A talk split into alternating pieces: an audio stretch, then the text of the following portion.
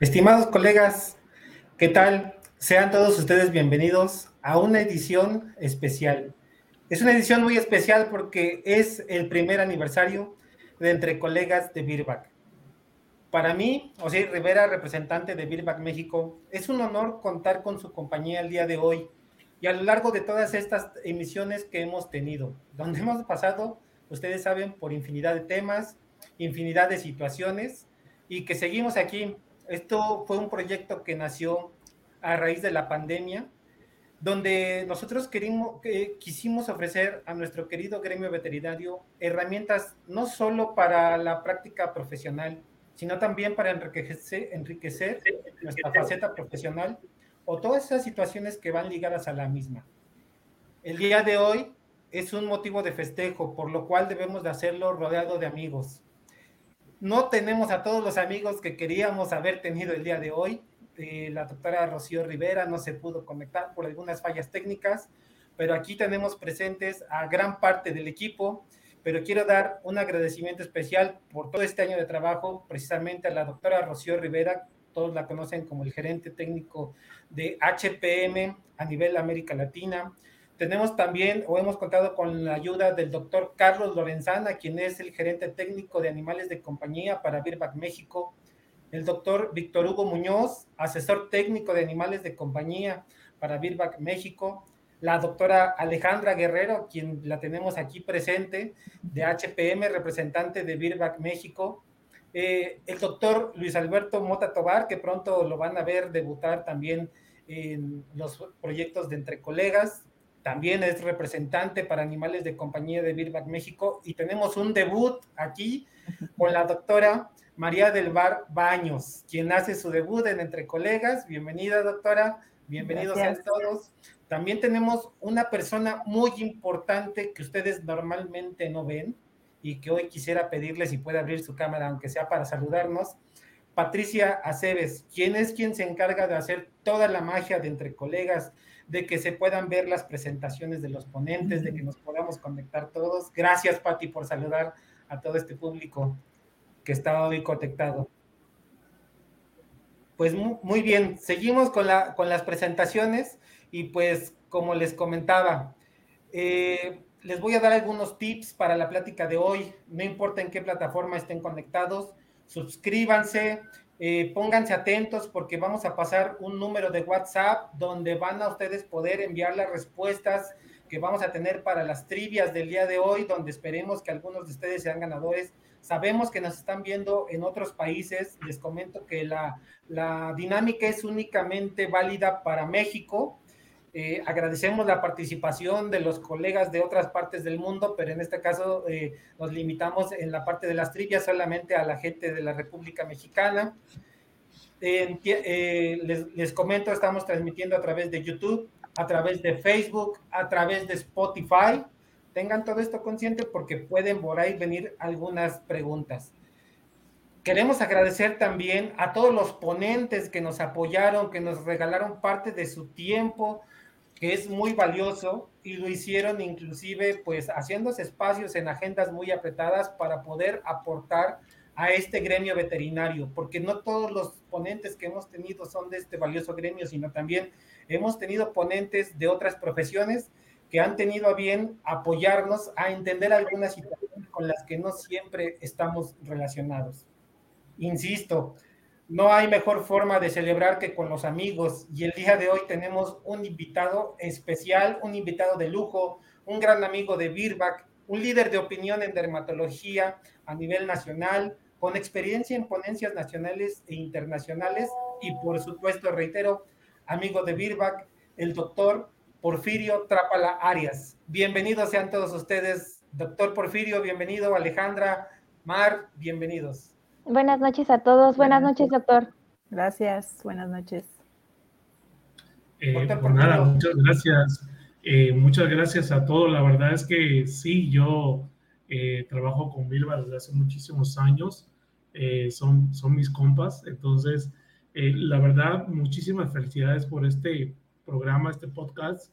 la verdad es que ignoraba que existía este podcast y cuando me hicieron la, la invitación, realmente dije, va, va, yo me, me gusta todo esto de la tecnología, las entrevistas, así que eh, algo que, que, que, lo que quieran preguntar, eh, que no sea dermatología, que sea lo que sea, adelante, por mí no hay ningún problema. La idea es hacer este podcast lo más ameno y lo más espontáneo que, que podamos hacerlo todos. Así que, pues muchas gracias, muchas felicidades a todo el equipo de HPM.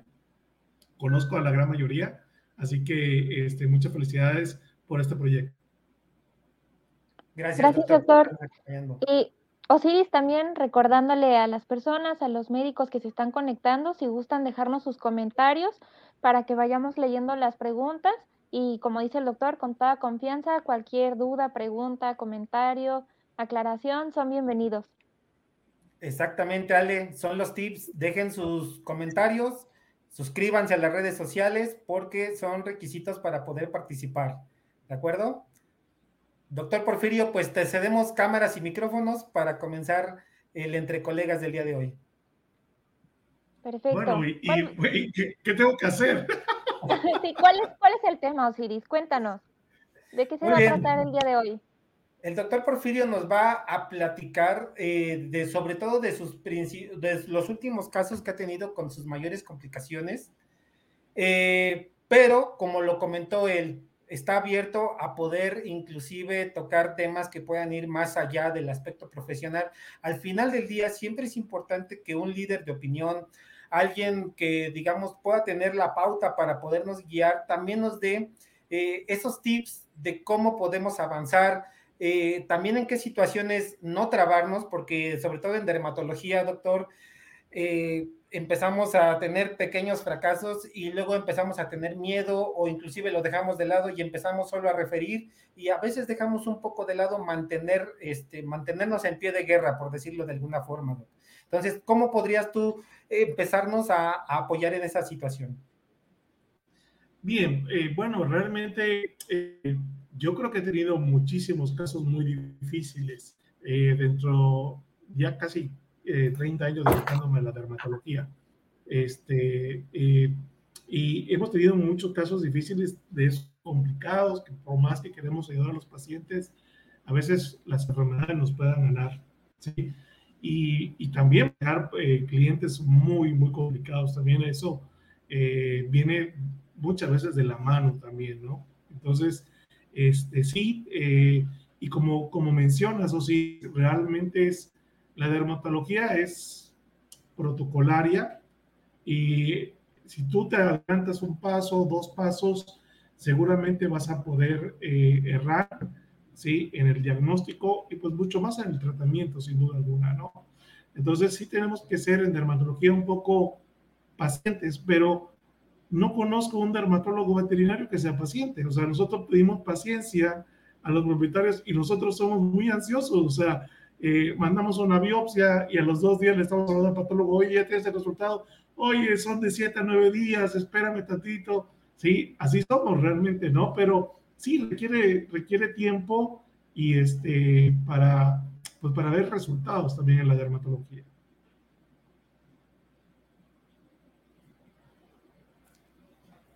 Así es, doctor. en esta parte, por ejemplo, eh, la gente sobre todo los colegas que van iniciando y que son los más afines a veces también a las redes sociales y quienes están aquí muy puestos, que también de todos modos hay, hay colegas que de todas las edades que se conectan, pero ¿qué, qué podrías tú en ese sentido eh, comentarles a ellos de, de tener como fundamentos específicos para poder, digamos, poder encaminar las situaciones de manera adecuada eh, porque en el sentido de que en dermatología a veces todo se parece, pero nada es lo mismo. Entonces, esa parte que tú decías ahorita de ser metódicos, de llevar una línea de trabajo, a veces se pierde y queremos adivinar, enviamos un tratamiento y falla, pero es por quizá no tener la prueba adecuada, quizá no haber hecho la anamnesis adecuada, quizá es la exploración desde ahí, ¿no, Doc? Sí, eh, yo escuché alguna, alguna vez al doctor Luis Nolasco eh, que decía que nosotros, los médicos veterinarios, los médicos en general, eh, no podemos diagnosticar una enfermedad que no, que no la conozcamos, o sea, que no, que no conozcamos desde su teología, inmunología, este, patogenia, tratamiento, pronóstico. Y esto es algo interesante, ¿no? Este, eh, y, y, debe ser protocolaria, o sea, no la dermatología de hace 30 años, cuando yo inicié haciendo dermatología, sigue siendo, los pasos siguen siendo, las bases siguen siendo lo mismo, ¿sí? La génesis de del conocimiento de la enfermedad, el buscar el medicamento ideal, revisar, estudiar la medicina basada evidencia, eso es algo eh, importante, ¿no? Ahora, eh, algo que, que, me llama mucho la atención es que eh, hay muchos jóvenes, ¿sí? Que quieren ser dermatólogos y eso es algo muy interesante, ¿sí?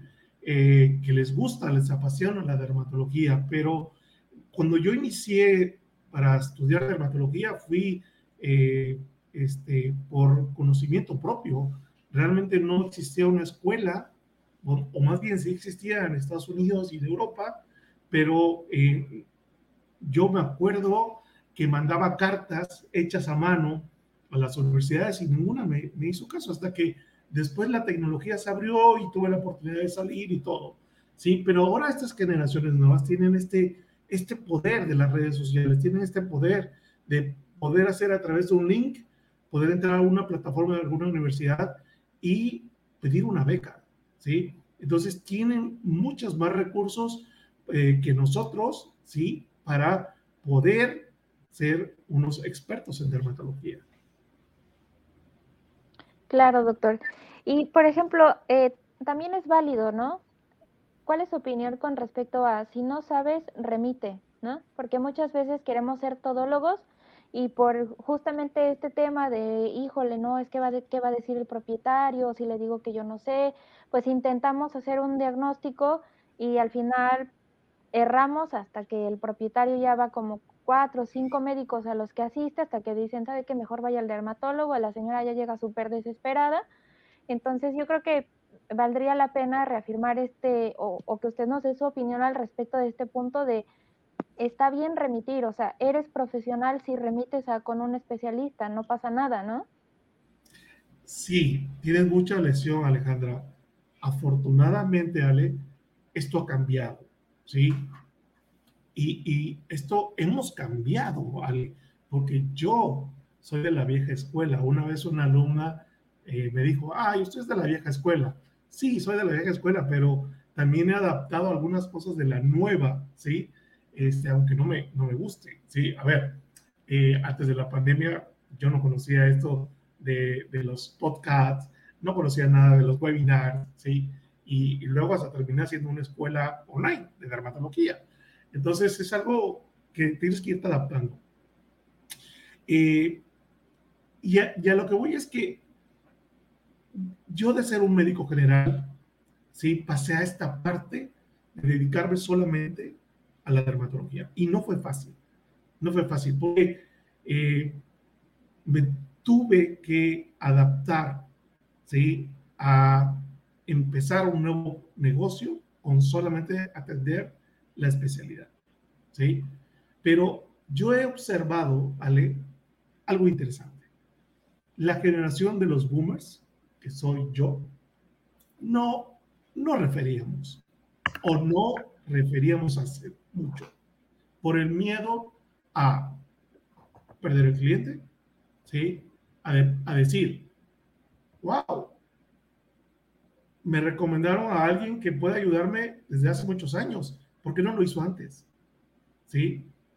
Eh, y, y, muchos de mi generación siguen siendo igual pero las nuevas generaciones, que esto lo he notado muchísimo, ¿sí? que han sido mis alumnos, que han ido a mis conferencias, que han comprado mis libros, ¿sí? y que tienen la oportunidad de remitir al paciente, lo hacen en un abrir y cerrar de ojos. No tienen miedo, Ale, no tienen miedo de perder al, al, al, al propietario, al paciente. Y sabes algo, claro. normalmente no lo pierden, porque como yo no hago más que esto, ¿sí? El paciente regresa, ¿sí? Y a mí me interesa que el colega que me está remitiendo me siga remitiendo casos, ¿sí? Para crecer todos juntos. Pero yo sí he visto esto en las nuevas generaciones de los millennials, ¿sí? Que tienen más facilidad, ¿sí? De poder referir a un paciente lo más rápido posible, ¿sí? Y, y eso está interesante, ¿sí? Porque eh, muchos nos quejábamos de esta gente frágil que decían los milenios, que son frágiles, etcétera, y nos han dado una lección importante en lo que es la, la referencia a los pacientes. ¿sí?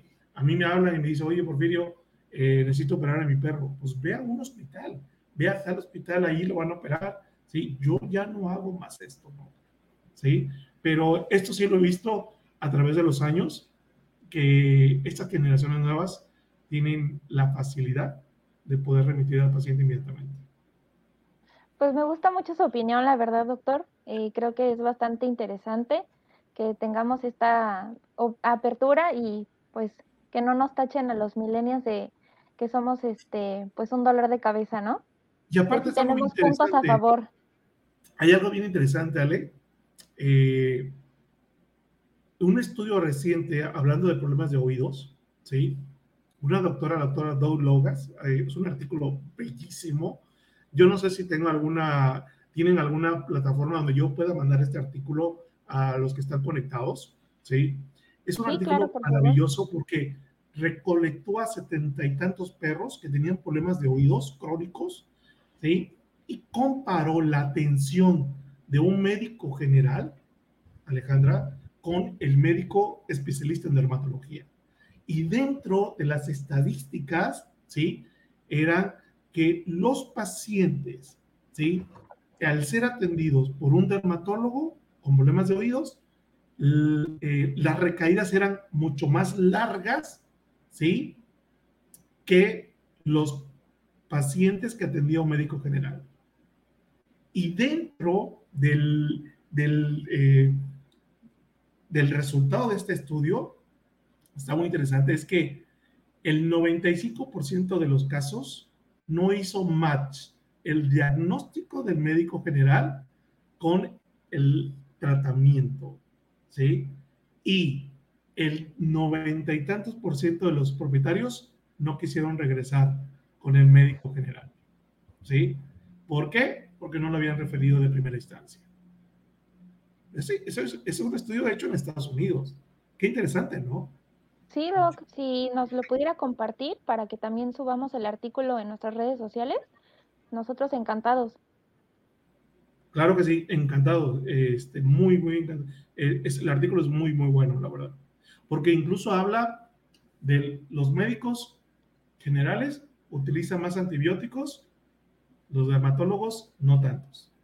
Los médicos generales menos limpiezas, nosotros los dermatólogos más limpiezas de oídos. ¿Sí? O sea, hizo un análisis muy interesante la autora Dolores. Se los voy a mandar este, para que lo tengan.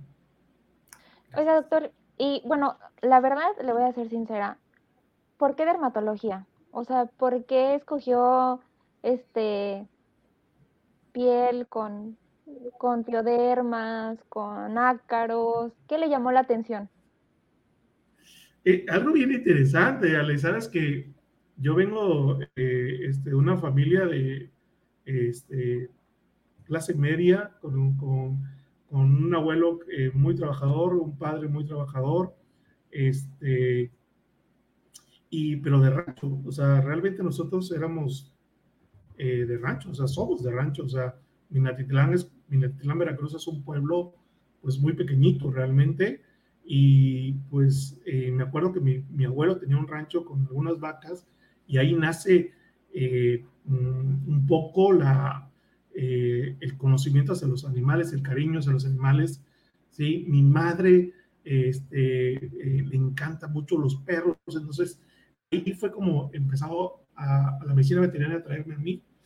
Y luego ya en la, en la profesión, en la universidad, como en el quinto semestre, empecé a descubrir la dermatología, que era algo interesante, que era algo que, que, que podía ser eh, sin invertir mucho dinero, siendo muy realista. Eh, y, eh, y cada vez que empecé a estudiar, a estudiar más, me di cuenta que la piel es, es un órgano súper interesante, muy interesante. La inmunología de él es apasionante realmente y me enamoré, me enamoré realmente hasta el día de hoy. La dermatología sigue siendo mi amante, entonces eh, estoy muy agradecido con ella y no pienso cambiarla por, por, por nada. Muchas gracias, por compartirlo, doctor. Muy interesante. Listo, pues vamos a hacer algo. Cuando yo le digo a mis papás, a mi padre sobre todo, oye, yo me voy a dedicar a las pequeñas especies. Y mi papá me dijo, ¿estás seguro? Eso fue hace 30, 30 y tantos años. Y yo sí. dice, ¿vas a ser bañador de perros? Le dije, si me voy al rancho de mi abuelo, voy a ser el capataz o, o, o por qué. O sea, digo, no, yo quiero ser médico, quiero hacer medicina. Y, y durante algún tiempo nadie me creyó. O sea, hubo familiares que me decían, wow, ¿sí? O sea, eh, estaba muy eh, eh, estereotipizado que el médico veterinario solamente fuera el, el de, ¿cómo se llama? el de la persona con pantalón de mezclilla, con botas llenas de estiércol, ¿sí? Y, y, con tu navaja alrededor de tu, de tu ¿cómo se llama? De, de tu cinturón piteado, ¿no? Este, yo quería darle la vuelta a la página con esto, o sea, yo quería ser un médico que tuviera una bata, que se vistiera de corbata, que le gustara eh, los perros y gatos, ¿sí? Entonces, ese cambio fue difícil, fue difícil para, para incluso para mi padre, para mi abuelo, ¿sí? Que, que me vieran ya eh, en, esto, en esta transición, ¿no? Y bueno, eh, toda la medicina veterinaria ha cambiado mucho, ahora nuestras aulas están eh, llenas de mujeres, cuando esto antes no se veía. ¿sí? O sea, yo me acuerdo que en mi, en mi salón de 40 personas había una mujer, una sola mujer. ¿sí? Y ahora entra a las aulas a dar clases y wow. Y solo hay un hombre ahora. Sí, exacto. Sí, las cosas se voltean. Antes eh, era pues el bicho raro el que se quería dedicar a perros y gatos, ¿no? Y ahora es totalmente al revés y muchos colegas que trabajaron en grandes especies emigraron a pequeñas especies después. Sí, sí, claro. Sí. Fíjate que ya a, a, raíz de esto que estás ahorita platicándonos, doctor, se me ocurre preguntarte, porque muchas veces nosotros los médicos mortales o los médicos generales, eh, pensamos, como tú hacías referencia hace rato del doctor Luis Nolasco, de ti mismo, del doctor Porfirio Trápala, y, nos preguntamos, ¿se les llegará a complicar algún caso de dermatología? ¿Llegará ¿Ellos tendrán dificultades? Sí, sin duda. Eh, yo, creo que, yo creo que el que eh, alguien no haya tenido un accidente en la medicina veterinaria es, es muy difícil. A ver, eh, yo antes de ser dermatólogo tuve muchísimos errores, ¿sí? Y en la dermatología me acuerdo muchísimo de uno, que ese nunca, que, que esas son como fotos y flashes que se te quedan. Eh, era un bulldog que vino a hacer una prueba de intradermorreacción para saber a qué era alérgico y eh, le hacemos la prueba intradérmica para después elaborar su vacuna de alergia y la anestesia falleció. ¿sí? eso ha sido algo que ahora viene un bulldog a, a prueba de, alergia y no hago prueba intradérmica. Les tomo una muestra de sangre y la mando directamente a Estados Unidos. ¿sí? No me voy a arriesgar por una vez más, porque aparte estas pruebas son exactamente lo mismo, tienen la misma eh, sensibilidad y especificidad, entonces realmente eh, son buenas. Entonces no vuelvo a hacer un, un test para estos tipos de, mascotas, ¿no? Que son tan, tan complicadas.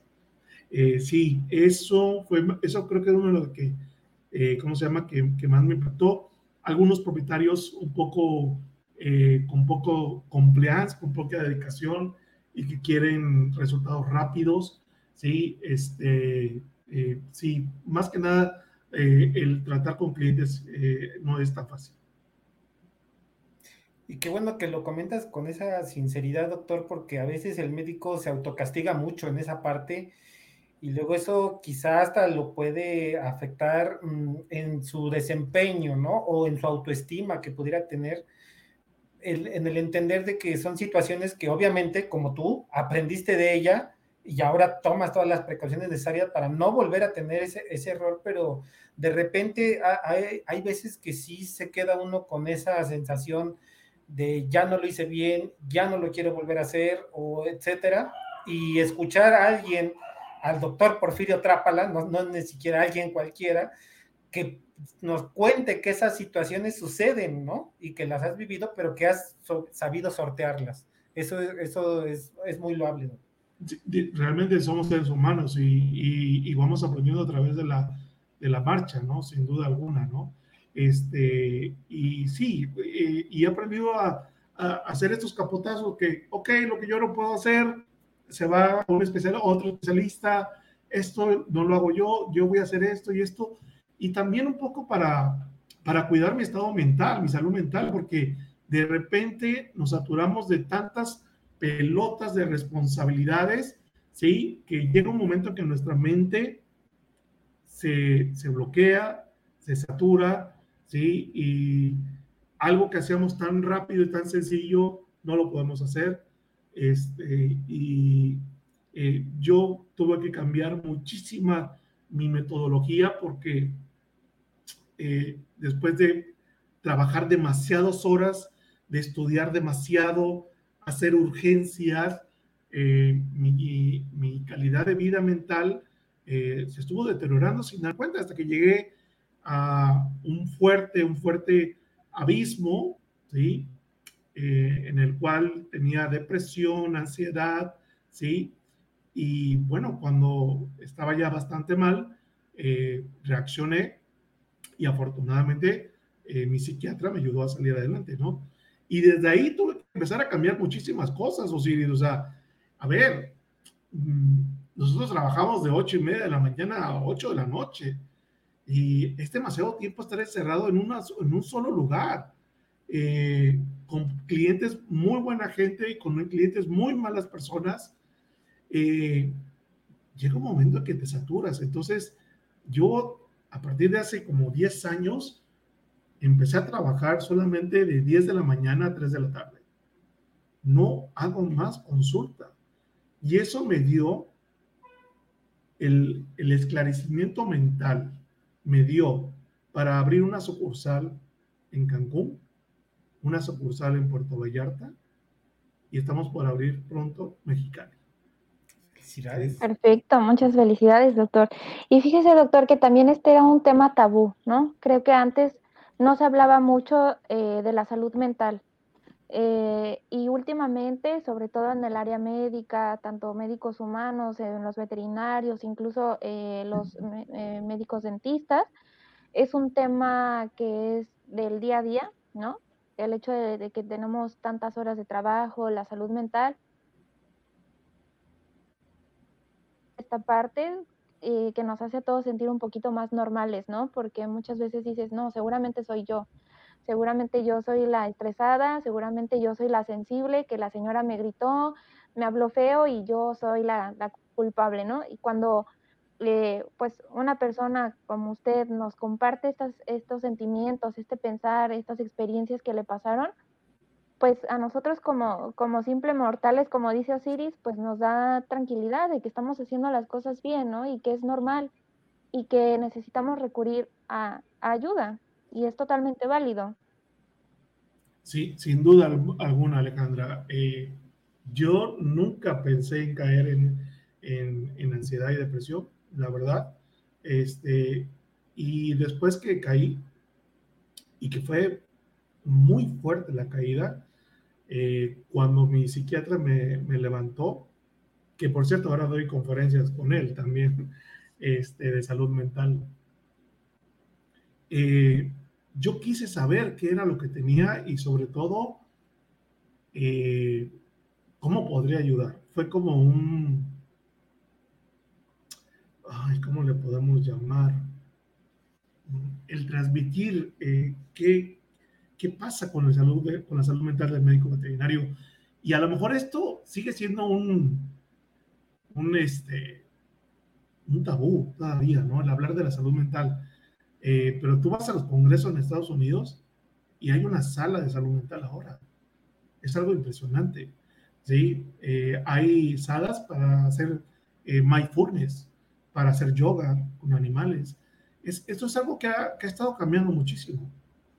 En mi caso, Ale, después de haberse diagnosticado, y sobre todo estar eh, tratado, me fui a una fundación eh, aquí en Monterrey que se llama Ingenium. Ingenium, mm, tomé el curso y yo recuerdo que el, primer, el primer curso me habló mi mamá, mi madre, me dijo, hijo, ¿cómo estás? ¿Cómo te fue en tu primera clase de tu curso? Dije, mamá, estoy muy contento, estoy muy bien. No estoy tan mal, mamá. me dice, ¿por qué, Porfirio?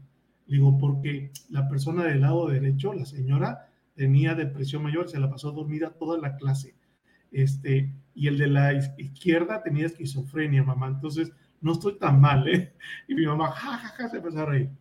Después de terminar este curso, eh, que me ayudó a descubrir mucho de las enfermedades mentales, me hice eh, mentor, ¿sí? Eh, estudié para ser mentor de la misma fundación, me mandaron a Estados Unidos y damos clases ahora, doy clases gratuitas a muchas personas que tienen un problema mental. ¿Y sabes algo, Alejandra? De 30 personas que tenemos en nuestros grupos, 28 son personas de entre 14 a 22 años de edad. O sea, las enfermedades mentales las teníamos catalogadas en personas grandes. Claro. Y ahora se fueron a los jóvenes. ¿sí? Entonces sí debemos estar también preocupados con la salud mental de nuestros hijos. Yo, después de esto, yo soy un detector de la salud mental de mis hijos. ¿sí? Sin duda, yo siempre estoy, ¿cómo está su salud mental? ¿Cómo está su... Ve con el psicólogo, ve con esto, vamos acá, ¿sí? Porque ellos están viviendo una etapa muy diferente, ¿sí? Muy diferente. Entonces, realmente, eh, este, si usted está pasando por algo, eh, que se atienda, porque realmente eh, esto sí es algo de, de, de preocuparse.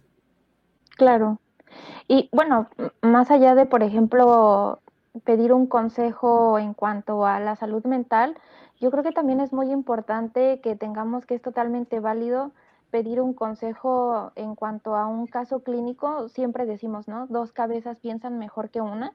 Usted lo comenta, llega a puntos en los que ya estamos tan saturados que cosas tan sencillas, ¿no? Incluso, no sé, una sarna andamos pensando en tantas cosas que ni siquiera se nos ocurre y cuando comentamos con un colega, oye, fíjate que me llegó un perro así, así, así, no sé, y te, dicen, oye, ¿y ya le hiciste un raspado? Y tú, claro, o sea, ¿cómo no lo pensé, no? Entonces yo creo que también es interesante eh, acercarnos con un colega que no tengamos miedo de, ay, ¿qué va a decir? O el doctor Trápala va a decir que yo no sé, qué miedo decirle o pedirle un consejo, que nos abramos esta posibilidad de no pasa nada y, adelante, ¿no? Vamos a, hacer una lluvia de ideas y seguramente vamos a, llegar al mejor resultado. Exacto, sí, sí, claro. Perfecto. Doctor, creo que tenemos una pregunta en el chat. Osiris, ¿nos, nos apoyas? Sí, claro, Ale. Doctor, tenemos eh, una pregunta de Salvador Bustos Esquivel. Dice, médico, en cuestión de ácidos grasos omega 3 y 6, ¿cuál sería la dosis adecuada en miligramos por kilo?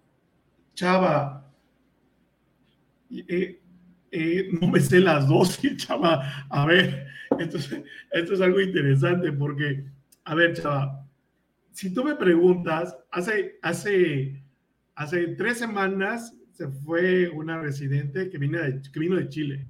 Estuvo aquí dos meses y vimos muchísimos pacientes, vimos más de 300 pacientes en esos dos meses. Y cuando hizo su abstract, su resumen, este, Poli, la doctora Poli, dijo, Porfirio, de estos pacientes que vimos, ninguno le recetaste omega 3 y omega 6. sí, y ella me, me comentaba, le dijo, mira, después de haber leído este artículo que le demostré del doctor Kenneth, Ochoca, que trabaja, trabajaba para una compañía eh, alemana que fue uno de los primeros que lanzó los omega 3, omega 6, te das cuenta que estos productos son muy prostituidos, o sea, eh, eh, no recuerdo las dosis, pero lo que te puedo asegurar, Salvador, es que una dosis es menor que la otra, ¿sí?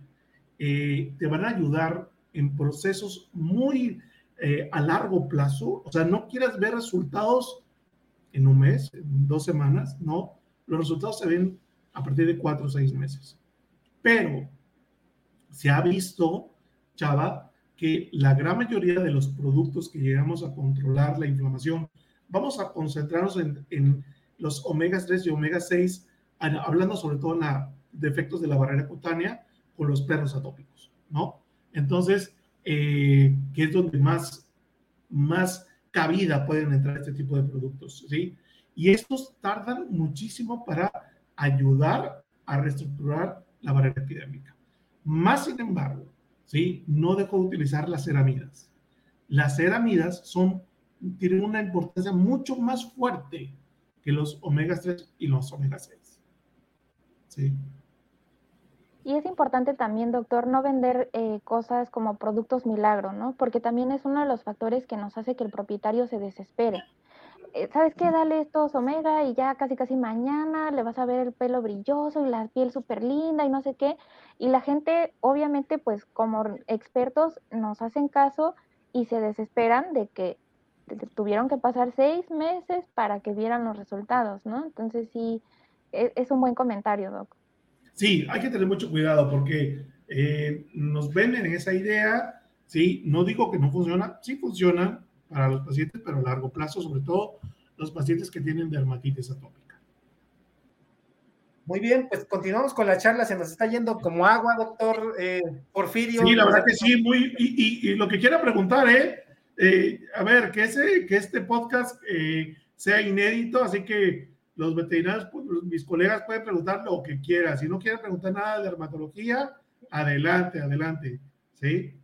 Perfecto, muchísimas gracias, doctor un poco la parte, Doc, donde dijiste que cuando iniciaste, cuando diste ese, ese golpe de timón, ese giro de timón a, tu desarrollo profesional y decidiste únicamente dedicarte a la parte de dermatología, en esa transición, ¿qué tantos altibajos hubo? Pero quisiera preguntarte, tanto en aspecto personal, económico, situaciones que como persona viviste más que como médico veterinario, doctor, porque muchas veces también eso impide que nuestros colegas también se decidan a tomar estas decisiones y quizás estamos perdiendo otro Porfirio Atrápala por ahí porque no, no se animan o tienen estos miedos, doctor. Esto es algo interesante. Sí, claro. A ver, eh, yo tenía una clínica veterinaria donde hacíamos de todo, esta que, estamos, que estoy aquí, y teníamos dos veterinarios más aparte de mí, teníamos otro peluquero que recogía el perro, el chofer, bla, bla, bla, o sea, era eh, realmente estresante. Hacíamos urgencias, cesáreas, todo esto, ¿no? Este, cuando yo decido por salud mental, pues, si yo seguía con este ritmo, yo me iba a suicidar, o sea, mi mente ya no daba más. Eh, dije, o lo hago o me muero, ¿sí? Y sí, fue empezar de cero, o sea, empezar, porque primero tuve que despedir a todos, casi todo el equipo, solamente me quedé con una doctora. Eh, y dije, aquí mi prioridad es mi salud mental y voy a empezar a trabajar solamente por citas de tal hora a tal hora. El que quiera venir, que venga. El que no quiera venir, que no venga. ¿Sí?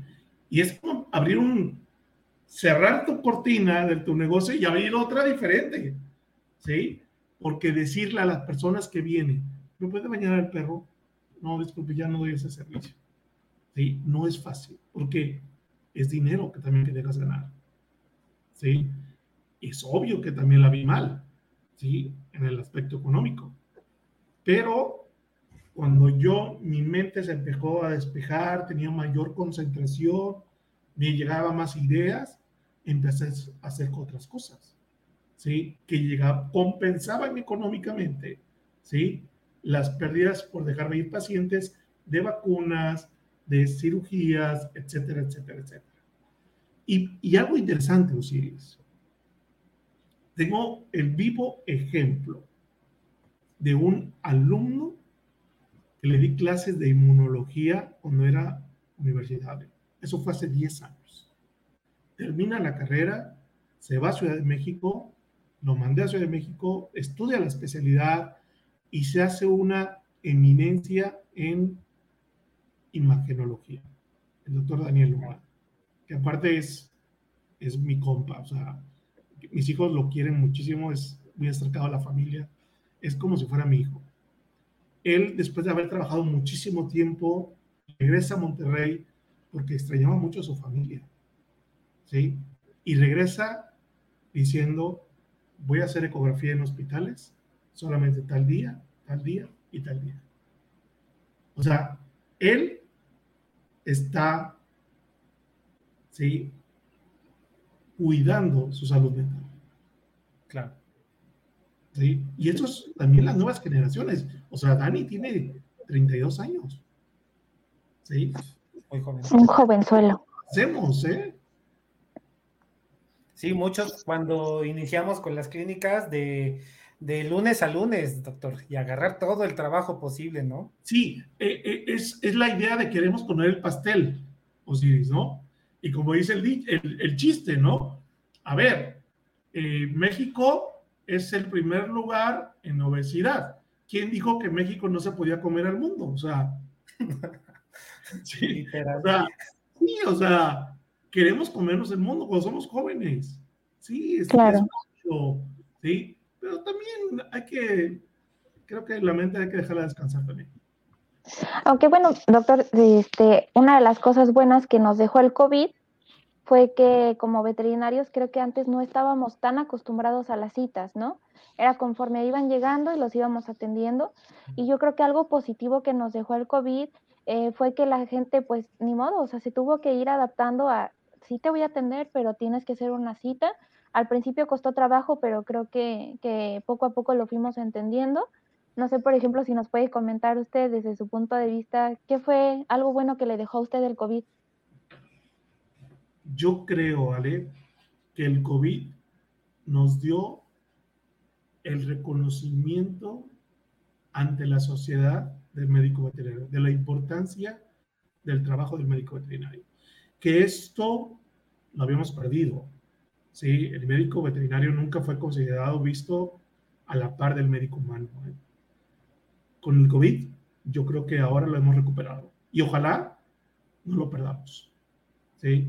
Porque los propietarios se dieron cuenta que el veterinario es una parte importante, sobre todo los que tienen mascotas.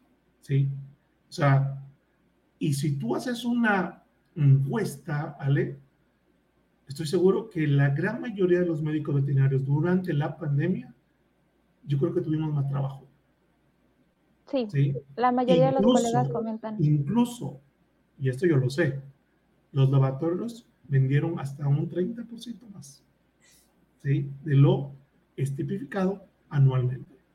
¿sí? Entonces esto nos dice, las, las mismas sociedades dijo, wow, o sea, el doctor me puede atender ahora por cita, ¿sí? Y muchos, muchos hospitales se quedaron así. Y eso fue lo que nos dejó el COVID. bueno, yo ya venía trabajando con esto hace un buen rato. Ayudó, acrecentó a, a que solamente voy a atender, atender bajo cita. Cuando voy a, ver pacientes a Puerto Vallarta, a Cancún, todos son previa cita. Y esto eh, fue algo que también nos dejó el COVID, que, que, que, que ojalá también lo sigamos manteniendo. Claro. Sí, la, la, veterinaria la verdad es que es una profesión tan noble que incluso, como usted menciona, ¿no? Incluso en una pandemia, donde hubo muchos negocios que desafortunadamente quebraron, donde hubo eh, conocidos que perdieron su trabajo, afortunadamente en el gremio veterinario nos fue muy bien y hay que seguir este, pues cuidando, cuidando al gremio. Es correcto. Sí, sí, es correcto. La pandemia eh, sí nos vino a, a, dejar, a dar nuestro lugar en la, ante la sociedad, sin duda alguna. Listo, doctor. Pues aquí, digo, nos estás compartiendo cosas interesantes desde cómo tú vienes de una formación que era totalmente fuera, digamos, de lo que implicaba las pequeñas especies, aunque sí estabas ligado a la medicina veterinaria, pero mucho hacia las grandes especies. Empiezas a, a dar ese giro, a integrarte a las pequeñas especies en esos tiempos que a lo mejor no era tan común, y todavía das otro giro para estar directamente en la dermatología, y luego nos platicaste que das un giro más para inclusive eh, involucrarte en cuestiones de, apoyo a las situaciones este, mentales de las personas. ¿Qué más podemos esperar del doctor Porfirio Trápala? ¿Qué más estás planeando por ahí? También tú nos has apoyado eh, con muchos este, cursos como lo de Arley, Allergies. Entonces, tú realmente siempre estás en una dinámica muy interesante. Dices que quieres trabajar menos, pero pues a mi parecer cada vez trabajas más. Sí, sí, todo el mundo me ha dicho eso, que, que, estoy loco, porque dice, ¿cómo vas a abrir tres, cuatro eh, sucursales? Y la verdad es que, primero es que no, lo hago porque veo, me gusta ver eh, este amor por la dermatología, me la voy a llevar hasta en el ataúd, sin duda alguna, cuando me muera. Pero mm, me he llenado de gente, de gente trabajadora, de gente honesta, este, con la misma filosofía de vida que, yo quiero. Este, ¿Qué va a pasar más adelante? No lo sé. Quizá escribir otro libro, este, seguir con mis charlas. Eh, mi hija quiere ser veterinaria, mi hija de María Regina, que tiene 14 años, 15, ya cumple en octubre, quiere ser veterinaria. Entonces, eh, fomentarle la dermatología, a ver si le interesa. Este, seguir entrenando gente eh, y seguir estando con mis hijos que son mi vida, son mi motor. Y es, no puedo decir que haré algo más porque no lo sé. ¿sí? Por lo que veo, tenemos doctor Porfirio Trápala para rato. O sea, no piensas. que sí.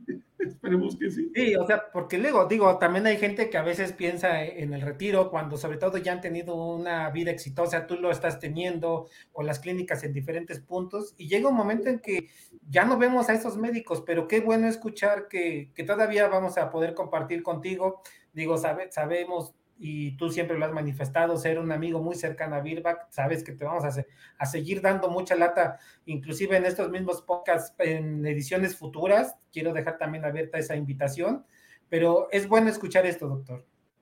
Sí, sí, realmente eh, yo, eh, mucho, mucha gente me ha dicho, oye, ¿por qué no te retiras y das solamente conferencias? Y yo, pues sí, ¿y qué les voy a platicar? O sea, lo de los libros, pues no, la idea es ver los casos, y yo creo que el día que me retire me voy a semi-retirar porque yo, yo me nutro de mis casos clínicos, o sea, es mi motor, es mi mayor ingreso, ¿sí? El ver mis pacientes, ¿sí? Así que al menos que me dé Alzheimer o no sé, demencia o algo así, pues a lo mejor ya no, ¿verdad? Pero bueno, por lo pronto seguiremos trabajando. Dermatomed School, que es una escuela de dermatología online, eh, empezamos con nuestro curso ya la próxima semana. De hecho, vi que Roba tiene ya becas. Este, mm, vamos a, a, dejar un, descansar un poco el auditorio hasta retomarlo. Normalmente hacíamos tres cursos al año. Este año vamos a hacer solamente dos y retomarlo el 2023. Doctor, y algo eh, que me parece bastante interesante es no ser egoísta con el conocimiento, ¿no? Usted dice, eh, pues que está no solo permeando a otras eh, generaciones con sus cursos, sino la gente que trabaja con usted. Es decir, eh, todas estas experiencias que usted está teniendo las está transmitiendo y está dejando huella, ¿no? Entonces yo creo que eso también es algo muy importante. Es que es parte de, de, de hacer esto, Ale. Si tú no compartes el conocimiento, aunque a ti te cueste, ¿sí? Si tú no lo compartes, no va a trascender, ahí se queda. Sí, a ver, y esto, a ver, cuando, cuando yo recibí, Alejandra, la una beca para ir al Congreso Mundial de Dermatología que fue en Bordeaux, Francia. Yo eh, me inscribí, pum, pum, pum, a vez de esto, ¿sí? Y califiqué, ¿sí? Me pagaron la entrada, ¿sí? Que nada, no, las entradas a los congresos mundiales no son nada baratos. ¿sí? Creo que costaba 600 dólares. ¿sí? eh, me pagaron la entrada, me pagaron eh, no sé qué más y me dieron mil euros para el avión. ¿Sí? O sea, yo realmente ahí peñiscando los lonchecitos que daban los laboratorios y cosas de estas, realmente no gasté nada. Pero la Asociación Mundial de Dermatología me dijo, ok, nada más que a partir del día que termine el Congreso, yo quiero saber qué va a pasar con los conocimientos que yo te regalé. ¿Sí? Y yo, cada conferencia, agradecía y transmitía lo más nuevo que había aprendido del Congreso Mundial a través de la Asociación Mundial de Dermatología. O sea, el conocimiento que me lo dieron a mí se extendió. ¿Sí? Y eso es lo que sigo yo haciendo. ¿Sí? Ahora eh, estuve hace poco en abril, estuve en el Congreso Americano y bueno, ahora comparto con todos eh, lo aprendido. ¿no? Claro. Y también, por ejemplo, doctor, muchas veces como mexicanos pensamos, no, es que los doctores en Estados Unidos o en Europa han de ser muy buenos y me gustaría saber su opinión al respecto porque yo creo que también los mexicanos tenemos muy buen nivel de veterinaria, ¿no? Muchas veces somos un poco malinchistas y pensamos, no, que ellos son mejores, tienen mejor tecnología, pero en realidad como mexicanos somos muy buenos médicos veterinarios. Sí, y, esto, esto se tengo la oportunidad, Alejandra, de, de conocer eh, gran parte de, de, de, Norteamérica, de América Central, de, de, Sudamérica. Y la verdad es que yo conozco muchísimos médicos veterinarios que están a la par de conocimientos de, de, los que están en Estados Unidos, Canadá o inclusive en Europa, ¿no? Se nos, se nos dificulta mucho a nosotros los mexicanos es el, el publicar, ¿sí? el publicar que, que es, es algo interesante, pero que eh, la frontera del idioma es complicado, ¿sí? Pero después que cuando ya descubres cómo hacerlo, realmente es algo interesante y empiezas a adquirir un prestigio internacional, ¿sí? Este, no te pagan nada por escribir, o sea, realmente es completamente eh, académico, pero no recibes ni un peso, pero e, es parte de, de, de dar el conocimiento, ¿no? Eh, yo conozco colegas de, muchísimas partes de, este, Latinoamérica, de Brasil, que hacen muy buena dermatología. En México hacen muy buena dermatología. ¿sí? Estamos a la par en muchas cosas. Perfecto. Osiris, creo que ya tenemos algunos ganadores. Sí, ya tenemos algunos ganadores, pero quisiera aprovechar antes de los ganadores, tomando un poquito esto que, comentaban, yo me surgió una duda. ¿Quién es el modelo a seguir o, en quién se inspiró el doctor Trápala o, como quién quiso ser en algún momento? Y, por eso ahora eres el doctor Porfirio Trápala. Eso, eso tengo esa duda, doctor. Sin duda. Eh, a mí me inspiraron para ser médico veterinario buen médico veterinario, el doctor Leonel Pérez Villanueva, que me enseñó las bases de la medicina veterinaria. Y le tengo mucho agradecimiento a ese doctor. Lo quiero muchísimo. Luego, dentro del área de la dermatología, al doctor Francisco Álvarez Cámara. Sí, incluso él me considera su hijo y estoy muy agradecido con, con, el doctor Álvarez Cámara por haberme enseñado lo que era la dermatología en aquellos, en aquellos años. Muchísimas gracias por compartirnos esta parte tan, tan íntima, doctor, en este aspecto. Pues mire, doctor, yo creo que la verdad una hora se nos fue rapidísimo. Eh, usted es una persona sumamente interesante y me gustaría dejar eh, la oportunidad de que lo tengamos en algún otro entre colegas.